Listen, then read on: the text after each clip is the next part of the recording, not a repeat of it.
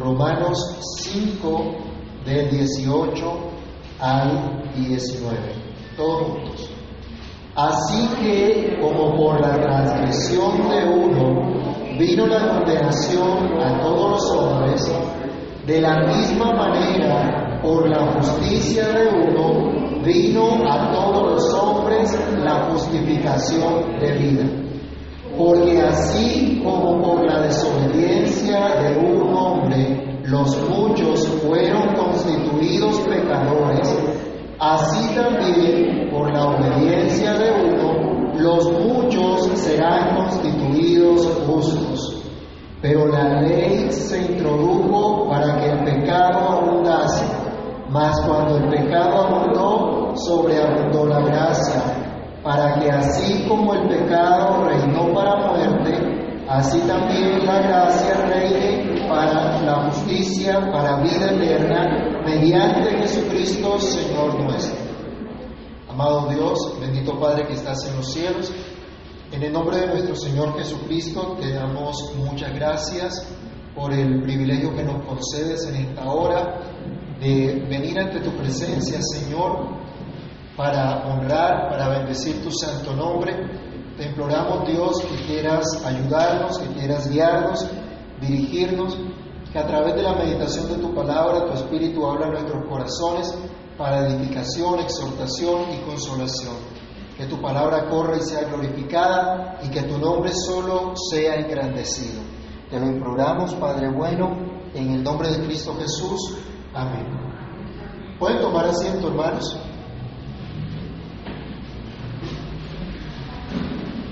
Un gran paréntesis explicativo ha dado el apóstol Pablo entre los versículos 13 y 17 de este capítulo 5 de la carta a los Romanos.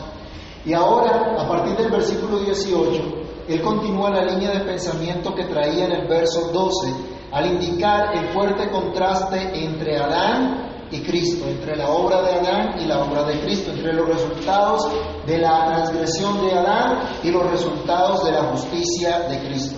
Enfatiza los gloriosos beneficios que tienen ahora aquellos que fueron justificados por la fe en aquel que vino a representarlos, en aquel que vino a librarlos de la condenación en la cual cayó toda la raza humana desde la caída de Adán.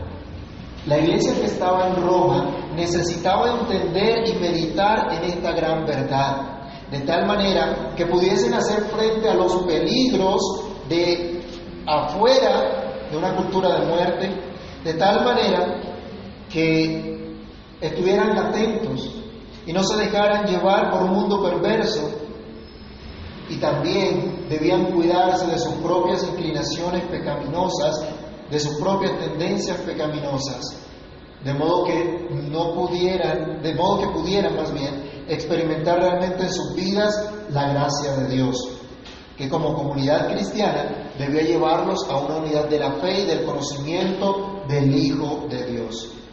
Hermano, nuestra iglesia local también necesita entender, también necesita meditar en esto. Ustedes y yo debemos considerar esta gran salvación de nuestro Dios de tal forma que nuestra vida pueda ser realmente transformada por esa gloriosa salvación. Ya pasó Nochebuena, pero ¿qué ocurrió en el corazón de los que festejaron de una y otra forma? Vino Cristo, se hizo hombre como cantábamos, vivió una vida perfecta y se entregó en una cruz por el pecado de todos nosotros. Pero ¿qué está pasando en nuestras vidas? En nuestros hogares, en nuestras relaciones. Deseamos de todo nuestro corazón que Cristo reine. Deseamos de todo corazón honrar a nuestro Señor en todo lo que vivimos, en todo lo que deseamos, en todo lo que hacemos. Meditemos entonces a la luz de estos versos que concluyen el pensamiento del apóstol Pablo respecto a esta grande salvación, que es muchísimo más grande, muchísimo más poderosa que la gran tragedia que vino sobre la humanidad por causa del pecado. Y lo primero que debemos considerar entonces es que esta gran salvación es una necesidad de todos los hombres, de toda la humanidad. No todos reciben esta gran salvación, no todos siguen al Salvador. pero absolutamente todos necesitan a nuestro Señor, a nuestro Salvador Jesucristo. No solo los que están afuera, sino también los que están dentro de la iglesia visible. Por eso cada vez que nos congregamos a celebrar a Cristo, nos reunimos también para recibir la buena noticia por medio de su palabra la cual, como decía el apóstol Pablo a Timoteo, nos puede hacer sabios para la salvación que es por la fe en Cristo Jesús. Esta gran salvación entonces es una necesidad de todos, todos los representados en Adán. Nuestro texto dice, así que como por la transgresión de uno vino la condenación a todos los hombres, de la misma manera, por la justicia de uno, vino a todos los hombres la justificación de vida. Ya se ha demostrado cómo el pecado entró por un hombre y las consecuencias que ha traído a toda la raza humana. El contraste resulta en la representación de uno que trajo el pecado y la representación de otro que trajo justificación. Adán representó en el Edén a toda la raza humana. Lo hemos repetido varias veces y debemos hacerlo nuevamente en esta oportunidad. Todos los representados en Adán están necesitados de esa gloriosa salvación. Todos los seres humanos venimos de un mismo linaje. Vayamos a Hechos capítulo 17, del verso 26 al 28.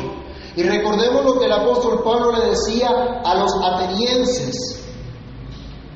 Hasta los más educados pensadores y poetas de la civilización griega sabían que veníamos todos de un mismo linaje.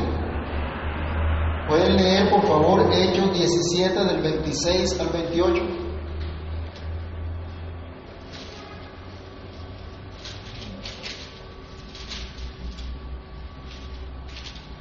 Todos.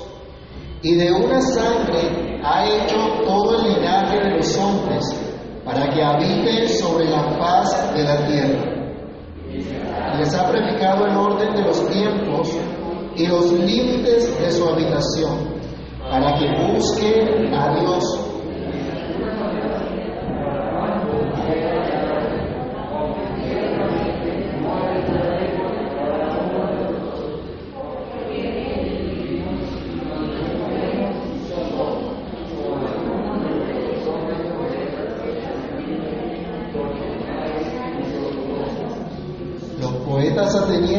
también pensaban, todos venimos de un mismo linaje. Y esta es la realidad. En todas las culturas, en todas las civilizaciones, está este mismo pensamiento. En toda la humanidad está este mismo pensamiento, porque precisamente venimos de un solo linaje. Venimos de una sola pareja, Adán y Eva. Todos los seres humanos en todas las culturas han conocido lo que es la representación federal, incluso sin utilizar el término. Y todos saben que hay algo en común con toda la humanidad, ricos y pobres, hombres y mujeres, niños y ancianos. Todos somos pecadores.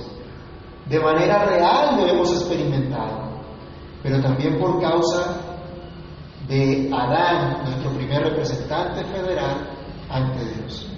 Así que todos necesitamos de esta gran salvación de Dios, que es solamente en Cristo Jesús, Señor nuestro. La iglesia que estaba escuchando las palabras del apóstol Pablo debían reconocer su condición natural y lo que les era concedido solamente en Cristo. Debían reconocer que ellos también necesitaban esta salvación de Dios, pues pertenecían a la misma raza caída que una vez fue representada en Adán. Así que todos los representados en Adán necesitan esta gran salvación. Todos los pecadores por el pecado de Adán, toda la posteridad quedó en un estado de miseria y de pecado, y es lo que nos ha venido diciendo el apóstol Pablo. Por ejemplo, él dice, por la transgresión de uno vino la condenación a todos los hombres. Esto tienen en común todos los seres humanos sobre la faz de la tierra. De manera natural, todos y cada uno están bajo condenación por causa del pecado. Los bebés que nacen sin, sin de pronto conciencia de pecado, también pertenecen a la misma raza. La misma raza caída también necesita el perdón de los pecados en Cristo. El que ocupa el cargo más eminente, así como aquel que pasa desapercibido entre la multitud, la Biblia nos muestra, todos están bajo condenación. Toda boca queda cerrada ante el juicio de Dios a causa del pecado. La culpa del pecado viene a todos los seres humanos, como hemos dicho en varias oportunidades, lo que se conoce como el pecado original. Por esto el apóstol dice también que por la desobediencia de un hombre, los muchos fueron constituidos pecadores. Por la desobediencia de Adán, por un solo acto de desobediencia, toda su posteridad fue declarada culpable. Él y todos sus descendientes fueron constituidos transgresores.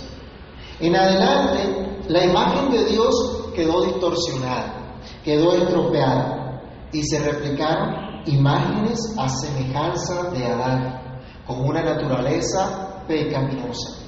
Y como ya hemos estudiado a lo largo de la historia de la humanidad, se ha visto la evidencia de la existencia del pecado y la condenación que éste trae. Ha habido muerte. Como dijo antes el apóstol Pablo, desde Adán hasta Moisés.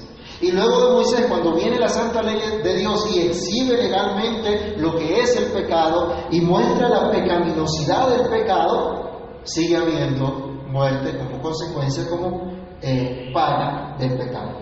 Así que esta es la condición de toda la humanidad. Toda la humanidad necesita de esta gran salvación, que solamente se encuentra en Cristo. ¿Disfrutas tú, amado hermano, esta gran salvación? ¿Cómo puedes compartir esta gran salvación, esta buena noticia con aquellos que aún no conocen a Cristo?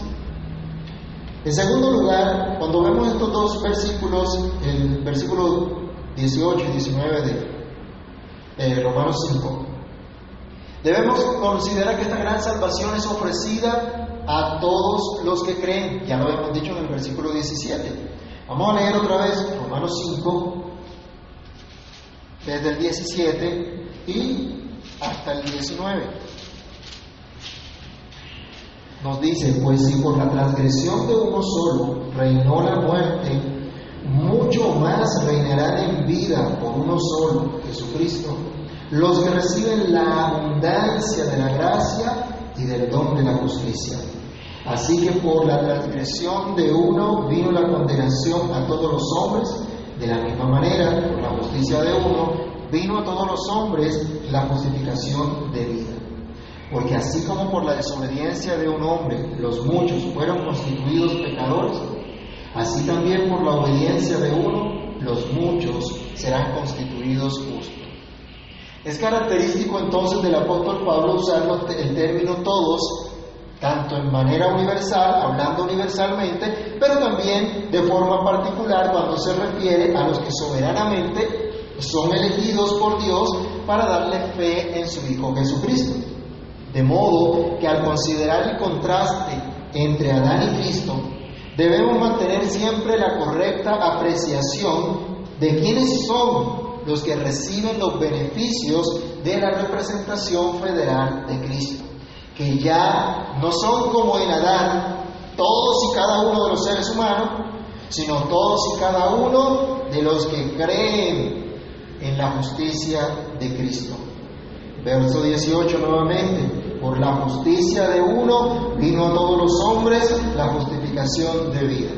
Este todos los hombres entonces debe ser entendido por todos aquellos que confían en la justicia para vida que trae Cristo, en esa elección divina, en la identificación con Cristo. Aparte del versículo 17 que ya leíamos en Romanos 5, Debemos recordar otros textos donde Pablo se refiere quiénes son estos todos, quiénes son estos muchos que reciben esta justicia. Vayamos a Romanos 1, versículos 16 y 17.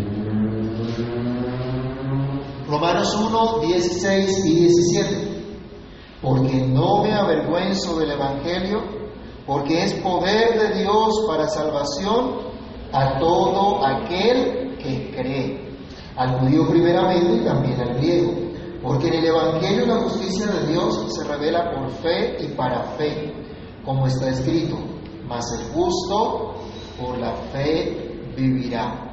También en Romanos capítulo 3, del versículo 21 al 25 dice, pero ahora, aparte de la ley, se ha manifestado la justicia de Dios, testificada por la ley y los profetas, justicia de Dios por medio de la fe en Jesucristo para todos los que creen en Él, porque no hay diferencia. Por cuanto todos pecaron y están destituidos de la gloria de Dios, siendo justificados gratuitamente por su gracia, mediante la redención que es en Cristo Jesús, a quien Dios puso como propiciación por medio de la fe en su sangre, para manifestar su justicia a causa de haber pasado en su paciencia los pecados pasados. Pero también vamos a leer 1 Corintios 15, del verso 22 al 23. Primera carta del apóstol Pablo a los Corintios, capítulo 15, versículos 22 y 23. Nos dice, porque así como en Adán todos mueren, también en Cristo todos serán vivificados. ¿Quiénes son esos todos? Verso 23. Pero cada uno en su debido orden. Cristo las primicias. Luego, ¿quiénes? Los que son de Cristo en su venida. Así que este todos podemos entenderlo aquellos que están unidos a Cristo. Los que están unidos a Cristo en su muerte, en su resurrección, como veremos pronto en el capítulo 6 de esta misma carta. La vida entera de Cristo, hermano, fue un acto de justicia que trajo justificación de vida para los suyos. Absolutamente toda su vida fue de rectitud, fue de conformidad a la santa ley de Dios y al identificarse con nosotros como su pueblo, Él cumplió las demandas de la justicia, porque llevó todos nuestros pecados, pagó con su vida por todos nuestros pecados como si hubiesen sido suyos, como si hubiese, hubiese sido el pecado de Él. Como dice la Escritura, aunque nunca hizo maldad, ni hubo engaño en su boca. ¿Y se acuerdan que Cristo preguntaba a sus oyentes, ¿quién de ustedes me redarguye de pecado? Y si ninguno puede redarguirme de pecado, ¿por qué no hacen lo que yo les digo? Si alguien no puede redarguir a Cristo de pecado es porque Cristo es Dios. Si Cristo es Dios, entonces ¿por qué no le obedecen? ¿Por qué no le, se someten a Él? No solo esto, sino que Cristo murió en la cruz y resucitó para nuestra justificación como ya había dicho el apóstol Pablo en Romanos 4:25. ¿Puedes decir que la justicia de Cristo es tu propia justicia? ¿Hoy puedes decir eso? ¿Hoy puedes creer eso? Que Dios te otorga la justicia perfecta de Cristo por creer solamente. ¿O hay algo fuera de la fe sencilla de Cristo que necesitas para ser tenido como justo delante de Dios? ¿Confías en la sola justicia de Cristo que te es otorgada por la fe solamente? ¿O confías en tu propia justicia? En tu propio esfuerzo, en tus propias obras, en tu propia santidad. La gran salvación de la que venimos hablando es necesitada por todos, pero solamente es ofrecida a todos los que creen, a los que confían en la obediencia de Cristo. Toda la carta de Romanos nos habla de la muerte de Cristo como un sacrificio expiatorio, pero no quiere decir que se limita únicamente a la pasión, muerte y resurrección de Cristo. Algunos creen que la obra de Cristo se limita solamente a esos episodios. Pero la obra de Cristo realmente incluye toda su vida perfecta, su encarnación y toda su vida en esta tierra como el Hijo del Hombre, viviendo en obediencia al Padre. Recordemos algunos pasajes. Juan capítulo 5, versículo 30 y Filipenses 2, 8. Juan 5.30, vamos a leerlo todos. Juan 5:30. No puedo yo hacer nada por mí mismo, según oigo, así busco. Y mi juicio es justo, porque no busco mi voluntad, sino la voluntad del que me envió, la del Padre. Esto fue lo que vino a ser Cristo. Su vida fue de continuo sometida a la obediencia al Padre. Completamente, de principio a fin, su existencia aquí en esta tierra como hombre encarnado fue de total obediencia. Filipenses capítulo 2, versículo 8, también nos habla acerca de esa obediencia de Cristo.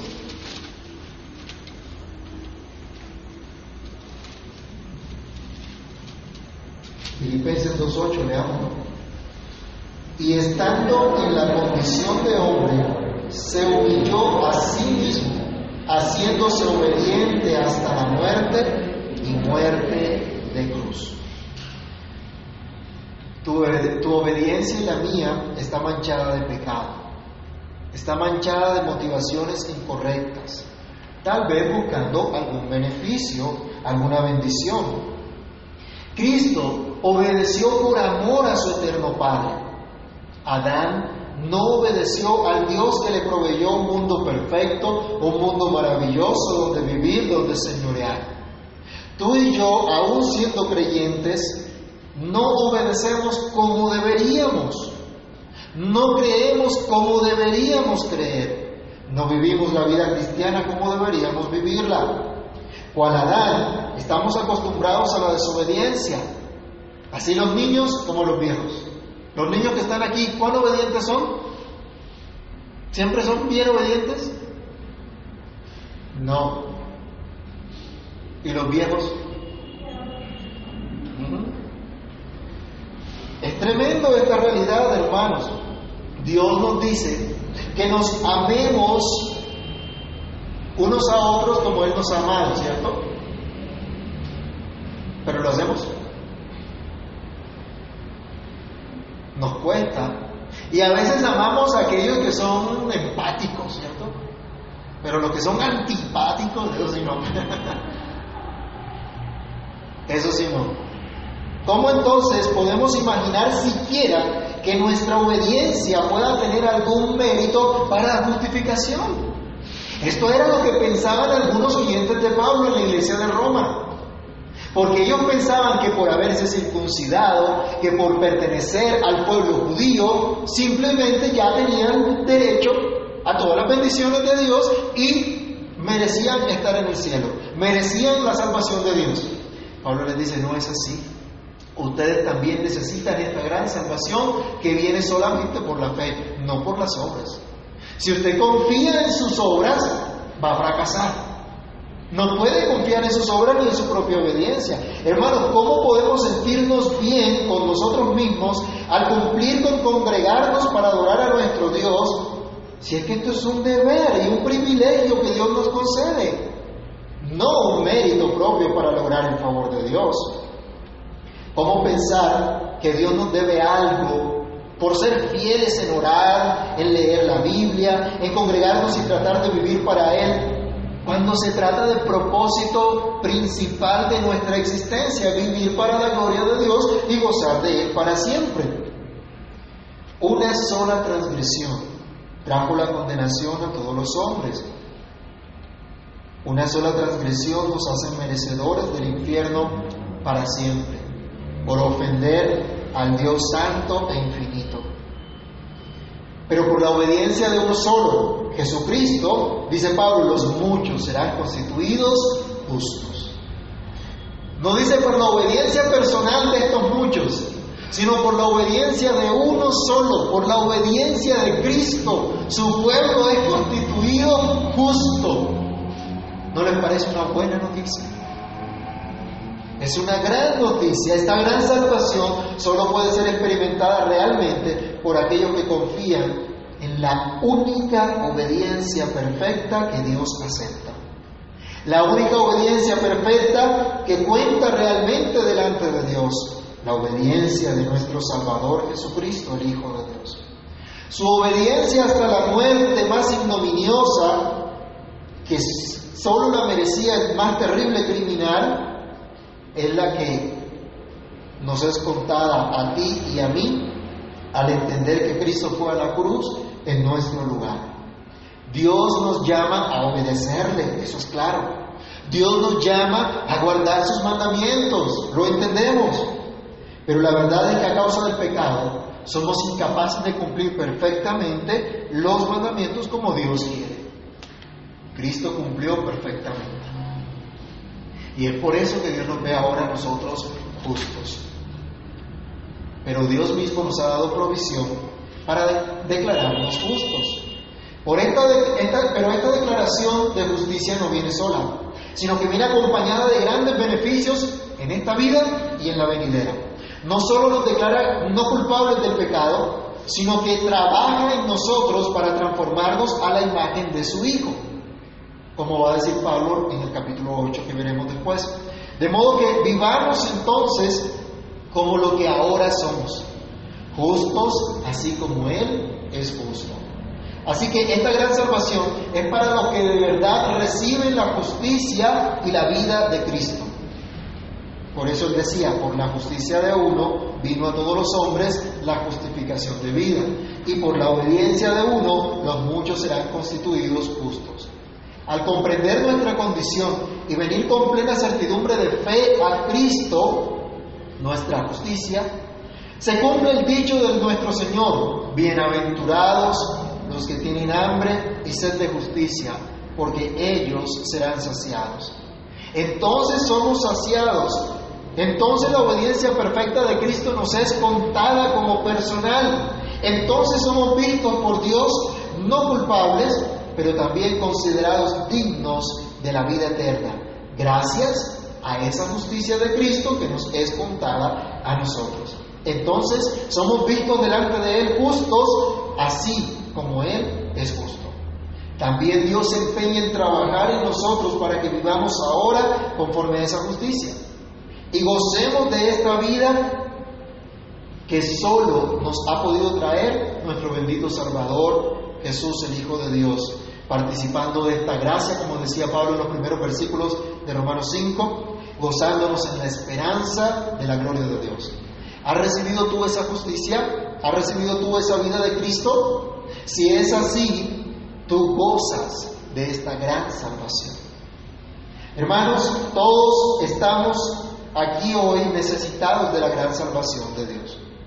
Todos los seres humanos por naturaleza nacemos bajo condenación y solamente la gracia de Dios en Cristo nos libra de tal condición. Pero en nuestra vida cristiana, de principio a fin, necesitamos de esta gran salvación, de este gran Salvador.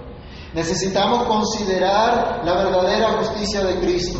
Necesitamos considerar la perfecta obediencia de Cristo, quien fue en nuestro lugar a la cruz. Considerar esto como la única base de nuestra declaración de inocencia por parte de Dios y su regalo de vida eterna. Nunca será por mérito alguno. Nunca nuestros méritos, nunca nuestra justicia propia, nunca nuestra obediencia. Solo debemos confiar en la justicia y en la obediencia perfecta de Cristo para esta gran salvación, eh, porque esta gran salvación es para todos aquellos que creen en Cristo, quien nos representa perfectamente ante el Padre Celestial, en aquel que tiene poder de representarlos como justos y santos ante el juez de toda la tierra. Todo esto, hermanos, es la pura misericordia, la sobreabundante gracia de nuestro Dios para su pueblo, para sus escogidos. Si crees en Cristo como el Señor y el Salvador de tu alma, puedes confiar que esta gracia te ha sido concedida. ¿Qué más necesitas para hallar tranquilidad y gozo en tu vida? ¿Qué otra motivación requieres para vivir buscando la gloria de Dios solamente. Por cierto, siendo hoy el último año, el último domingo del año 2020, ¿no será suficiente esta misericordia divina un motivo para estar supremamente agradecidos con el Señor? Y para el 2021, ¿qué propósito de año nuevo puede ser más importante que buscar vivir para la gloria del que te salvó? cómo se ajustan tus deseos y propósitos al fin principal de tu existencia. Mis hermanos, el pecado entró en el mundo por la desobediencia de un hombre. La justicia que nos trae vida vino por la obediencia de un hombre, nuestro Señor y Salvador Jesucristo, para que seamos constituidos justos delante de Dios. El Señor nos ayude a vivir de acuerdo a esta maravillosa buena noticia. Oremos. Amado Padre que estás en los cielos, en el nombre de nuestro Señor Jesucristo te damos muchas gracias, Señor, por la bondad tan infinita que te ha parecido brindarnos y por darnos a conocer en tu palabra la maravilla de tu gracia.